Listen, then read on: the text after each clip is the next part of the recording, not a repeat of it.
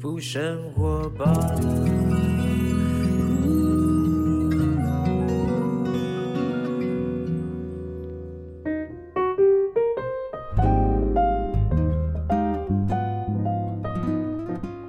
今天要访问到这位呢，可以说是老朋友。为什么呢？曾经我在修比都华刚出道的时候呢，呃，在一些综艺节目啦，或是一些外景节目当中呢，就遇到这位呢曲全力。那时候大家都叫曲导啊，然后呢，现在呢依然他坚持住他导演的一个呃身份，但是呢，他有一个超级我觉得励志的一个计划哈。什么计划呢？呃，就是一个全台。到处呢能够播放的三 D 行动电影院的创办人，那他现在呢出了一本书，叫做《傻瓜一直在路上》。我个人觉得啊，何谓傻瓜？有时候我觉得人呢，很多时候我们自作聪明。但有时候傻傻的哈，你什么都不要想，往前做，在某一部分呢，有一种执着，一种坚持哦，到最后可能是一种大智慧哈。那这本书呢，他已经完成了，然后来到节目当中呢，今天要请他来好好分享一下《傻瓜一直在路上》生命的练习曲，到底我们这个曲导他在这几年当中为什么有这样的计划，为什么有这样三 D 行动电影院的想法，以及他经历了什么呢？今天就欢迎他来到我们节目当中，欢迎曲导。是主持人好，各位听众大家好，我是曲全力。是曲导，我我们要叫老朋友，为什么？因为因为我们都有点老了。真的真的，我在这个行业三十多年了，快四十年了。对啊，我你看我在二十四年，我不小心混了 二十四年了，我的妈呀！真的哦，徐导，这个美丽台湾三 D 行动电影院是呃，我看到你这本书的封面就有这台车，是它是一个到处跑的一个行动电影院。对。这台三 D 行动电影院是我在二零一三年的时候独立打造的这台三 D 电影院。为什么会打造这台三 D 行动电影院？因为我常常在花莲、台东，哦，那你会发现这三百公里的路上呢，事实上都没有一间三 D 的电影院啊。所以当孩子要去看三 D 的影像的时候呢，其实它是特别的困难。就像我们小时候，如果你要看个三 D 影像，你要到哪里？到美国迪士尼乐园。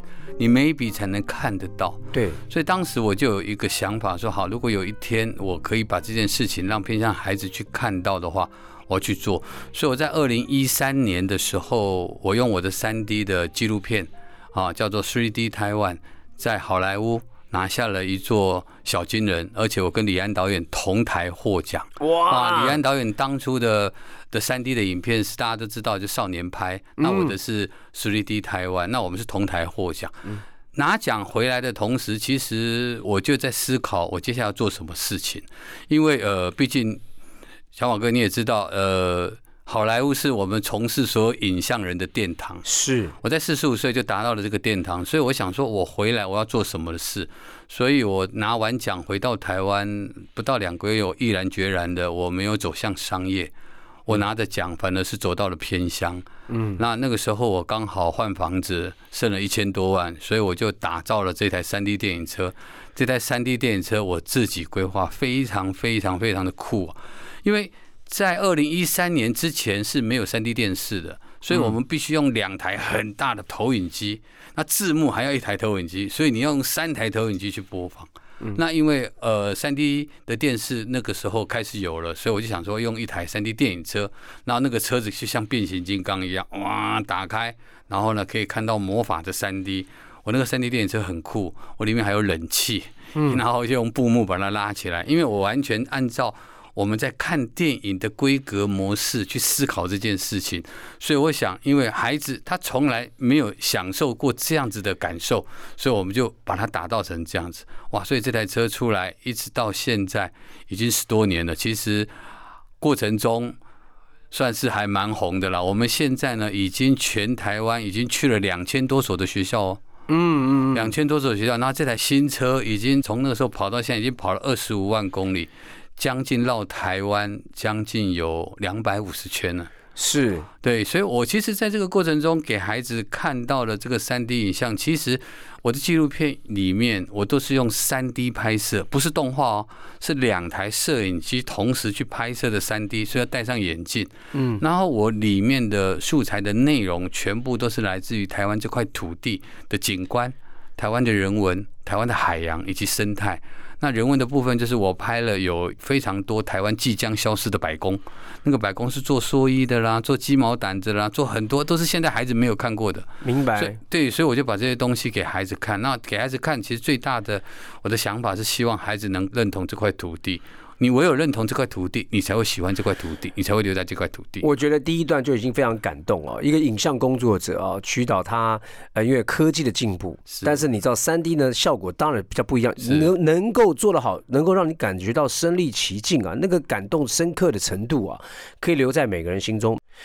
我记得我小时候，呃，当然你说那个时候跟妈妈啦、家人去日本呐、当然就像刚刚渠道讲，去迪士尼乐园哈，他当时的科技进步有这种三 D 的东西，但在台湾，我记得是我国中的时候第一次看到的电影三 D 的，也是要戴眼镜，是大白鲨。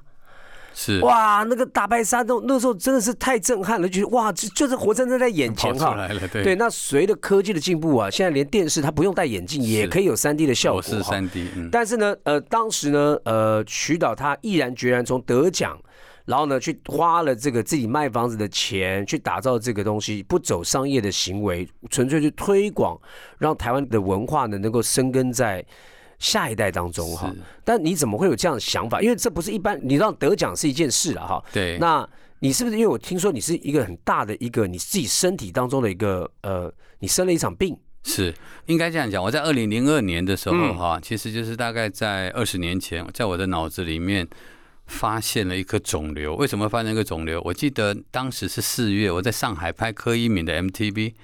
那因为我拍 NTV 拍了两年，我还蛮红的。那后来白冰冰也要拍，我在回来的路上，要跟冰姐开会，回来的飞机路上，发现我耳鸣很严重。嗯，然后呢，隔天，然后我又摔倒，再来我又听不到，我的左耳听不到，那我才开始意会到，哎，是不是有什么问题？去检查，就检查一出来，发现在我的脑子里面有个肿瘤，大概五公分、九公分。哇那个医生说他行医以来没有看过这么大的肿瘤，他问我说你怎么可以这么会忍？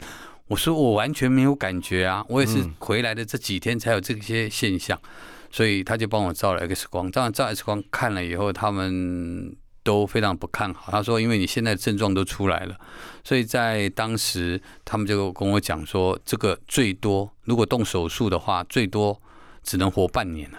嗯如果你不动手术的话，动手术的话可能有百分之五十成功的几率，可是你成功那个几率，可能未来就是要终身坐轮椅或躺下来。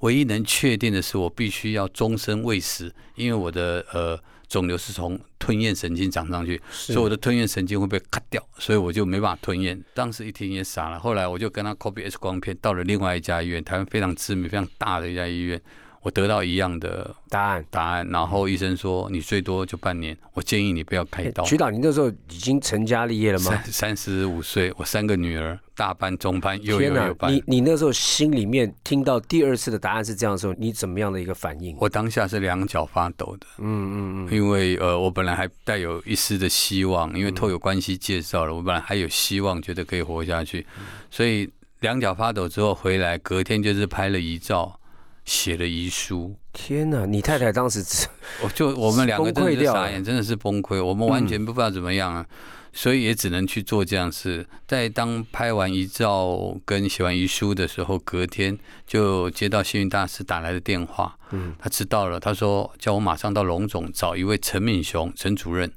所以我当下就去找他，然后找他之后，他也不知道我是谁，反正就叫幸运大师介绍来的。然后他最后就跟我讲，看完了 X 光片之后，他跟我讲，他说：“曲导，你愿不愿意相信我？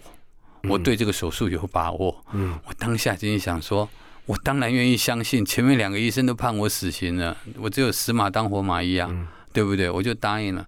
可是要到开刀的前一个晚上，他来做病情的一个分析，跟开刀术前的一个手术的一个说明。说明那个说明的时候，我听完了以后，我的两脚两手又在发抖了。嗯他讲完了以后，成功的几率只剩下百分之三。嗯所以我记得隔天进手术室，我是从早上七点第一台刀，我整整花了三十六个小时的时间开刀，到我醒来整整四十八个小时。在二十年前，脑部这个手术是很大，所以呢，我其实还蛮感恩那一次的手术，感谢那时候。虽然我现在手术完了，我的左耳是全聋，我的左眼只能直视，这边就没有了，从十一点多完以后就没有了，然后颜面神经受损，我的吞咽神经、我的平衡神经，这半边的神经都损。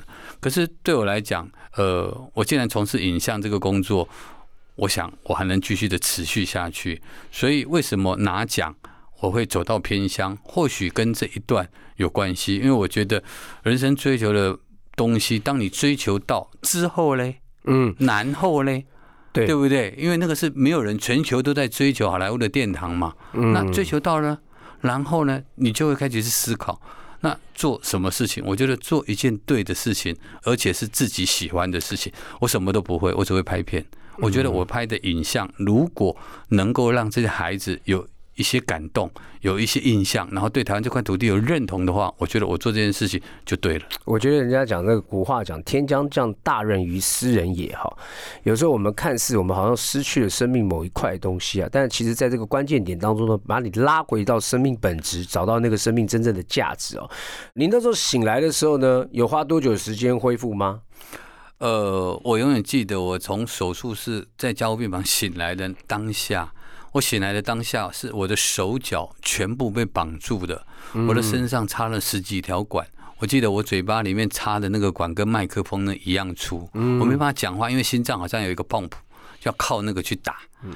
哇！我当下，所以护士他只写了一句话，用小白板写，他说：“曲先生，你不要挣扎拔任何的线，我帮你松绑。”从那一下一直到现在，我才知道原来我开刀的那个感觉是很难受的。我从开完刀，我一直到现在我都没有恢复。嗯，我到身体到现在一直都没有恢复，我只是想试着如何跟我的这些疾病共存。我刚开完刀的两年，前两年我的眼睛左眼我没办法闭，我连睡觉的时候眼睛是开的，想办法贴胶带，整整贴了两年，嗯让他现在神经可以一点。嗯我像一到季节变换的时候呢，我的眼睛会不由自主的流眼泪。嗯嗯，那现在你看这个脸都是水，然后我会留大概小瓶的保特瓶，留一瓶哦，在季节转换的时候，嗯哇那再我会不由自主的流口水，因为颜面神经的问题，然后我走路会不平衡。嗯各位想想看，一个 B 型狮子座爱面子的导演。能够忍受这样子，我曾经也因为这样子，我拍照自己看到自己脸歪嘴斜。以前常常听人家讲，哎呀，你这下面拍摄的啊，你看脸歪嘴斜哦，一大一眼一小。那时候就开始思考怎么会这样，所以我在过程中，我也因为去参加了参会啊、尾牙，那因为我这边听不到嘛，有人来敬酒，就在这边你也知道，酒喝了以后。哎，我根本就没有听到嘛，然后哇，桌子翻了，导演了不起啊，啪，好多次。我因为避免大家不必要的麻烦，所以我把我自己封闭了快十年。嗯那个封闭十年，我只是对行为上的封闭，我不去参与任何的相关的，我专心的反而在我的创作上。所以就回到马哥你刚刚讲的，嗯其实人生遇到的问题，其实会自己帮你找另外一个出口。对，其实呢，在这段十年当中啊，我觉得是让他整个呢经历一个大患难当中，然后要冷静平静下来。他找了十年，到底为什么人家也是说你是做什么事吗？怎么会变这样子呢？对还是自我的控诉、自我的疑问哈，或者自我的否定？我相信是经历过一段很难熬的日子啊。是直到你后来决定去做这个三 D 的一个行动电影院，然后开始呢，把你的认为就是说，我要开始找一些方向。那当时你有这么多的题材，你为什么选择就是哦，我要找就是我这个台湾，然后呢找就是我们快消失的行业哈，是传统产业啊，你为什么要去记录这些呢？好，呃，很有趣哈。我进入这个行业三十多年了，我是从这个行业是干摄影师起来的。嗯，我从四分之三开始背着 Portable 录哦影，到现在。机器，对还有配一杯土蛋，对，然后呢，我记得以前上字幕不是像现在电脑打一打，我们现在把字幕听完送到照相馆，洗完照片，再用摄影机拍，再用透油 Switch，然后录到才有字幕的。嗯我的第一首摄影作品就是周华健的呃新的方向，你想想看有多久了？对，所以我是在这样子的一个环境里面一个成长啊，所以对我来讲，摄影对我来讲是我超级喜欢的一件事情。嗯所以所以你说在这里面，我真的就是因为喜欢而找到了我自己啊。嗯嗯。嗯那听觉，因为还好你视觉还留着，是，但听觉呢有一个耳朵听不见，对你来讲有什么样的一个不一样吗？对于你在感官这个世界里，我刚刚讲了嘛，我不断的有时候常常因为会霸凌，然后逼形四十做怎么样爱面子爱面子，啊，听不到就没有去问，然后就会听错。嗯，可是我后来我调整了，我听不到，我再问，我听不到，我就靠近一点，不好意思，我听不到。这些事都是我以前不会去做的，嗯，然后难以也启齿啊。，对，然后现在呢，也因为这样子，我这么多年来有很多的助听器的厂商曾经要捐助助听器给我，嗯我都拒绝了。为什么？因为我发现，在台湾有一群将近二十万人，他是单侧听损，就是一个耳朵听不到。不到，嗯对不对？主持人，你想想看，小朋友听不到会怎么样？嗯，他就可能不理嘛。可是家长、老师就会认为你调皮、你捣蛋。对，可是没有发现他听不到，所以我宁愿把这个东西给孩子，因为我发现我懂得去面对这件事情，所以其实也让我学会练习做很多的事情。其实面对自己啦，嗯因为以前可能觉得自己的这个算是事业也有成，然后未来方向一片看好啊，突然间重挫哈，你很难去面对自己现在不完美。但是你勇于面对到自己的这个任何的问题的时候，其实你面对阳光啊，黑暗就离开了。你你要不然的话，你一直卡在那边嘛，好像觉得很这个世界怎么对我怎么样呢？然后又会要一个不好的一个循环哈、对，好，后来呢，你决定说要做这个，呃，花这个钱啊，打造三 D 行动的电影院，把你曾经拍过这个三 D 的台湾的介绍呢，放在这个项目里面啊。你当时太太有支持你，呃，其实我太太她真的是很支持，因为我太太几乎很少接受访问，她也不愿意。啊那突然有一次，李涛李大哥来采访，然后因为他也是蛮喜欢他的嘛，他就答应。然后呢我搬个板凳，想看看他们两个在讲什么，后来被轰出来，然后没有听到。那事后呢，我看播出的时候，我就听到了他们讲了一段话，那段话其实还蛮我感动的。涛哥就问我太太说：“哎，那个曲太太，曲导因为三 D 花了这么多钱，卖了这么多房子，然后还去播三 D，难道你都不用去计算它吗？”嗯，我太太非常有智慧，我从来没有想到。我太太跟涛哥讲：“涛哥，如果我去计算它，请问他做得下去吗？”嗯嗯所以这个就是傻瓜一直在路上，傻瓜的由来。嗯傻瓜是不懂得计算与算计。嗯所有人都认为我很聪明嘛，我做任何事情我先省起来，我先算一下，哎，我先计算一下，我先算一下啊，不行，这个一定亏钱。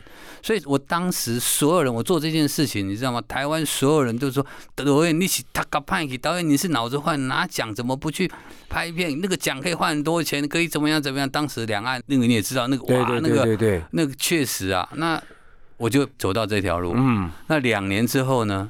这些人反过来看我，哇，导演你怎么这么有眼光？嗯嗯，所以我觉得人其实很有趣哦。我当时在说，所有人在跟我讲 t a k a p a n k 这件事情的时候，我最后我不知道怎么回答，我只有把头撇过来跟他讲：“你看，我都是 p a n k 因为我有一个 二十将近快三十公分 幽，默一下自己啊，我也只能这样，大家就闭嘴。啊可是现在呢，大家回头来看这件事情，我不知道我当时为什么要做，但我觉得我是直觉我做对的事情。就像美丽台湾三 D 行动电源做这么多年，我们去年开始做了一系列有关于生命教育的，叫做《台湾超人》的影片。嗯什么叫台湾超人？大家一听到哇，你又在拍什么东西？怎么台湾超人那么厉害？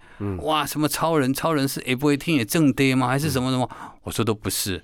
什么是超人？对我来讲，超人的缘起就是超越自己的人。嗯我把自己的拿掉，变成超人，嗯不是那个 Superman。哎所以大家就会误解了。所以我拍了很多需要台湾正能量的这一群人，就像我们幸福电台一样，我们传递的是什么？传递的是正能量。对，马哥，请问现在的孩子有哪一个电视台、有哪一个平台能够让十二岁以下的孩子去看的？请你告诉我，哎还真少，连卡通都我要慎选一下，几乎都没有。所以呢，我每年将近面对六万个左右的孩子，嗯所以我拍了这一系列的影片。我的第一个影片我永远记得，嗯他是一个渐冻人躺在那里，手脚不能动，帮我设计了我记者会的标准字，叫改变自己，面对环境。嗯大家说啊，渐冻人不能动，为什么设计？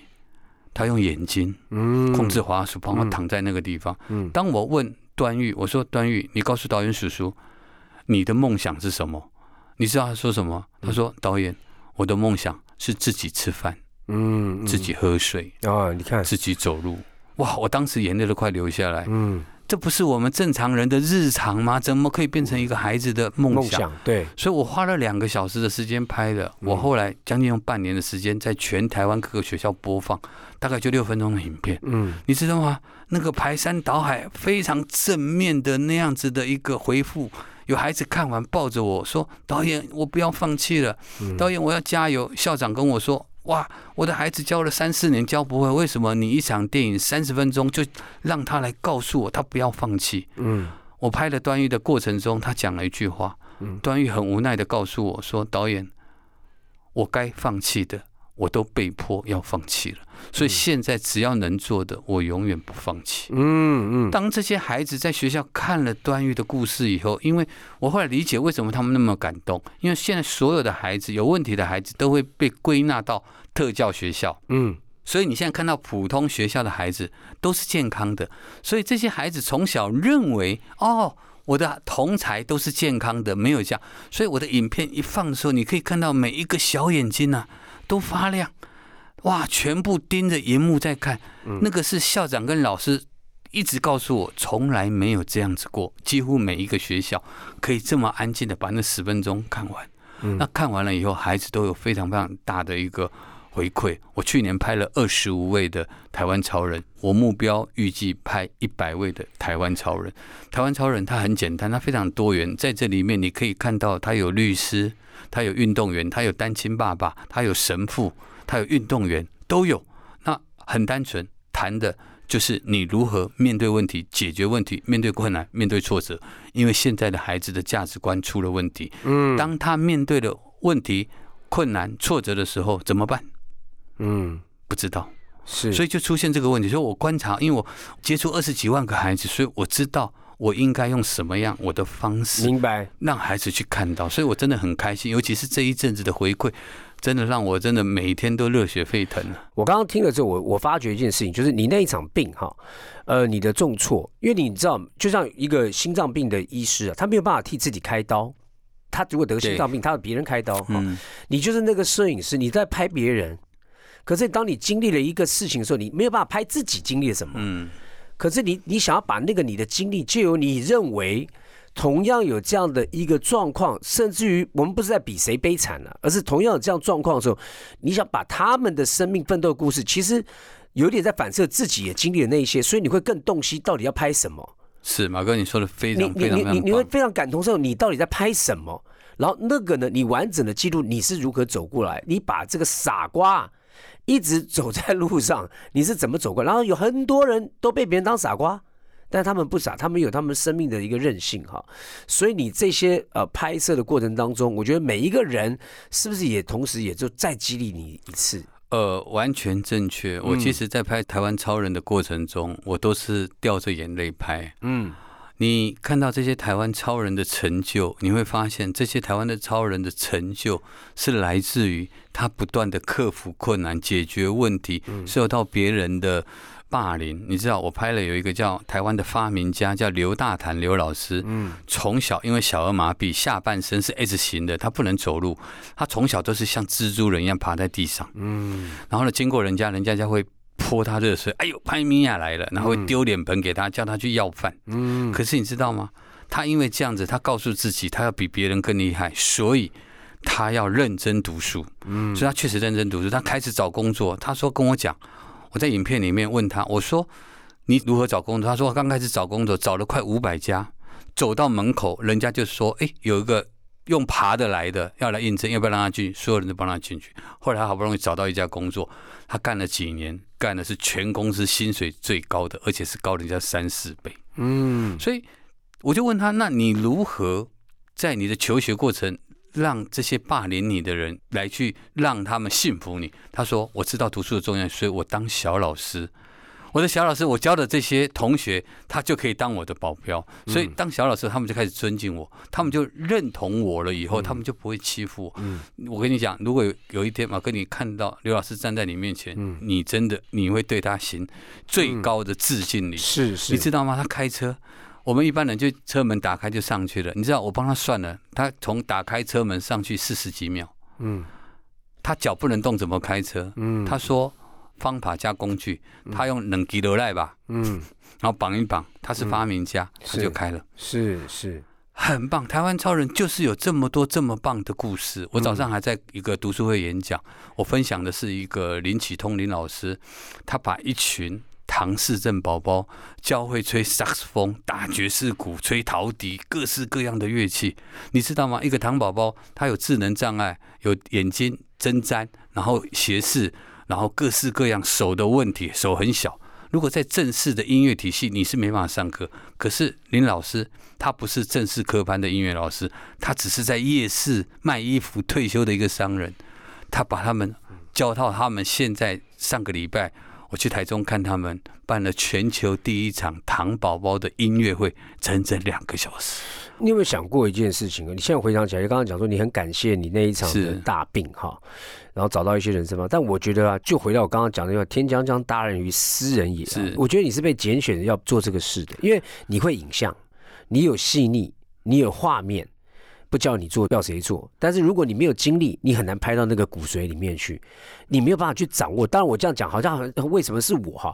但是你也已经经历，而且你走在正确的路上面了。对，你没有放弃这条路，然后反过头来运用你的专长去把这更多更多，要不然他们不会被记录下来。没错没错。他们没有办法让人家知道他生在这个世界里面的价值原来是这么大，他可以影响很多的人哈。是因为我们曾经也是因为一些可能演讲啊，然后帮助到很多年轻人，他就突然间听到演讲之后，他就他就回转了，我就觉得哇，原来我们还有一点。帮助别人的价值啊，体现这个价值很重要很重要，因为你不要嗯小看自己哈。所以听到没有？我们当然是没有说觉得每一个人要到怎么样的一个、呃生命当中的难处哈，但你要感恩，是你真的要学会感恩啊！我相信这个曲导呢，他一路也感恩到现在，然后现在呢，不只是越做越好，然后呢，这个在现在的生活，我们待会再聊聊他现在的改变哈，在他生活体验当中或者工作当中有个得到什么样的感恩或者更多的祝福给大家。所以呢，我们刚刚听下来就是说，呃，可以知道。你大概可以在这本书当中呢找到什么样的答案哦？因为这本书呢叫《傻瓜一直在路上》啊，生命练习曲啊。很多时候我们太顺遂的人啊，顺到最后呢，其实他完全失去了生命的方向，却不自知啊。有些人不顺利的时候呢，反而慢慢慢慢，因为你每一个撞墙，他就开始改变，每一个撞墙要转变，你这只是选择啦。有些人一撞墙呢，选择负面。有些人撞墙选择正面，那正面的时候，他会走到一个生命的轨道里面去，因为生命每个人都一样，都会走了，没有一个这个是最公平的一件事情，不管长短，而是价值啊。很多人活得很长就没价值，对，很多人短短的但很有价值哈，所以我相信在这本书上面有很多的能量给大家。那除了这百位超人的这个这个记录之外呢，那导演你在你的三 D 电影院，如果想要更多的了解，搞不好你这呃十几二十年下还有包括我我也没看过啊，是我还没看到，那在哪里可以看到？呃，这个是每次我常常被骂的问题。哎哎，导演，我去哪里才能看到？我都不知道。然后啊看那个要花钱报名，然后又又没办法，因为我当初我只去一百二十人以下的学校，需要缴缴不用都不用缴钱，都不用缴钱，是我自己去募款来去拨给学校，我连学校请我吃饭我都不愿意，我不会花学校任何一毛钱。然后呢，他们要要报名，只要到脸书美丽台湾，然后下载我们的报名表，然后我们审核过了以后，我们就会过去。所以这么多年下来啊，我们到今天呢，还有一千两百多所报名等着我们去。天哪，我们一年只能去两百一十所，哇，这等于是等于还要是六年跑不完。好好比说米其林餐厅，你现在定位了两年以后，然后，然后再来就是我播完了，今天这个学校播完了，他马上又报名了。对，因为他需要下一所以我们我们的车子今天在花莲，啊所以我们一直都没有停，就是想为什么这个名字叫傻瓜一直路人？傻瓜是延续我上一本书叫《这世界需要傻瓜》，啊我讲的傻瓜是不懂得计算与算计，我才去做这件事情嘛。人啊提供天工郎啊，对，那为什么一直在路上？因为所有人改天马哥打给我，哎，曲导你在哪里？对不起，我在台东。然后那个，哎，主持人导演你在哪里？我在花莲。哎，你在哪里？我现在在屏东。所有人打给我，我都在路上。嗯，所以嗯为什么会这样？哎，傻瓜一直在路上的名字就是这样。那所谓的生命练习曲，我知道生命中的每一件事情，你都需要去练习。对，你不练习学不会的。是那那个曲，我姓曲，所以叫生命练习曲。其实它是还蛮有内容的。我这本书到目前为止，我们其实我真的很幸运，我又不是作家，嗯，我是基隆三工电子科的，跑来拍电影，嗯，我从来没有想过我会出书，可是这本书真的还蛮不错，谢谢大家支持哦。我们到现在呢，第几刷了？已经十五刷了，哇，一个多月就十五刷了，已经超过快一万本了，是是是，短短的一个月，而且还跨过年哦，是，所以对我来讲，我其实。我知道出书很难赚啊，几乎赚不到什么钱。嗯，可是它是一个很好跟大家沟通，要不然我怎么会来到幸福电台，再跟马哥再重逢？我怎么会认识我们漂亮的呃录音师？对不对？这不可能嘛！所以我就觉得，我把人生的每一件事情透过这个东西，我做了一个非常非常棒的一个转念。嗯。我把我每一天都当成是我人生的最后一天，所以我遇到的每一件事情，我都非常非常非常的知足。就像您刚刚讲的感恩，我觉得就是知足。当你知足了以后，你会发现什么都 OK。因为现代的人有一件事共通的，太会抱怨。对，当你只要一抱怨。你就是不知足，哎，会换来更多抱怨。对，相信你就不知足嘛，因为你抱怨就不知足嘛。对对。可是你试着知足了以后，你会发现，哇哦，好美！抱怨一下，哎，抱怨两句，哎，好像不错哦，这个抱怨是可以的。那我觉得人生都很美。我也不是圣人啊，我也会累啊，嗯，我也会有 complain 啊。可是我会试着让我自己导到更好的一个地方。所有人都说，你他个派给你真正去做这，我就是他个派给嘛，我就笑笑跟他们讲，要不然。这一路十年来，谁支持我？就是有很多人在后面一起支持我嘛。我没有去透过演讲，我没有去透过任何的方式去做募款。请问美丽台湾能够走得下去吗？嗯，不可能走得下去嘛。而且我们确实现在，你仔细的看一下，在全台湾做这个大规模的每天在做的这样子的活动，只剩下我们哦。然后我觉得最棒的是，我们可以影响更多的孩子，然后更多的家长，然后一起参与。你现在做到这边已经这么多的时间，有没有一个已经在酝酿在心中下一个的盼望，下一个的目标？你对自己有什么样的期许吗？对于未来你的工作？其实没有，我走到现在呢，我一直顺着一句话，一切都是最好的安排。强求的姻缘不会圆，强摘的水果不会甜。嗯，我以前当摄影师。拍 MTV 拍广告，我在拍卡拉 OK 的时候，我用三十五厘米拍卡拉 OK，我是全台全世界第一个人。很爱花钱呢，不是爱花钱，我在学技术，因为我是技术控。为什么会学三 D？我是技术控。对，我从来没有去想。后来我慢慢的从技术到艺术，从艺术到人了以后，我到现在，我相信所有人。今天马哥你去接戏好了，我们在谈的是什么？谈制作，一集多少钱？对，给我几点档？对，然后呢，老板就会问你会有多少收视率？可是我现在谈的不是这个，我现在拍我能影响谁？我能给孩子什么？是我现在谈的是。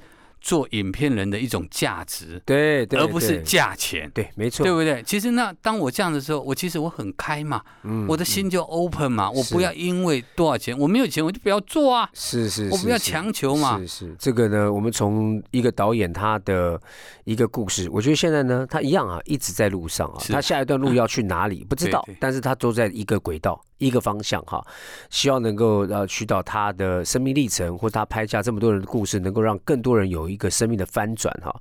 那我觉得呢，今天讲很好，就是说我们面对什么问题的时候，你知道吗？真正的有勇气的人呢，是面对问题，哪怕是一头狮子，你要面对它哈。要不然的话，你就是学会逃避了，是是一辈子逃避的，一辈子所有东西都没有办法面对，到最后呢，你就开始怨天尤人，然后。回想起来就一大堆的后悔啊！我相信现在回想起来呢，渠导他不止没有后悔，而且对未来是有相当有盼望啊！因为知道前方的路呢依然是康庄大道在等他哈。希望你的书籍《傻瓜》一直在路上呢，不只是十五刷、三十刷、六十刷、一百刷，没有没有没有，真的是希望能够影响更多的人。然后呢，希望你能够拍出更多的作品。以后呢，疫情开放了，不止台湾了，是也可以多多介绍到我们邻近的呃，开始往国际走，对，往国际走。让我们的眼界啊也打开，让孩子的眼界也打开，好不好？好，最后补充一下，美丽台湾三 D 行动院就是希望能够开启孩子的视野以及他们的梦想啊，太棒了，好不好？我觉得我也要呃带我孩子来看一看。那我就报名的话，我要等几年啊？不用，我跟你讲哈，我们 我我们现在现在在讲插队了。我我们现在会在金山会有未来大概五月份会成立一个三 D 的影像馆。OK OK OK，到时候可以预约就可以来看三 D 了。好，谢谢徐导，谢谢大家，谢谢马哥，好。今天假日呢，也祝福大家假日愉快喽，拜拜。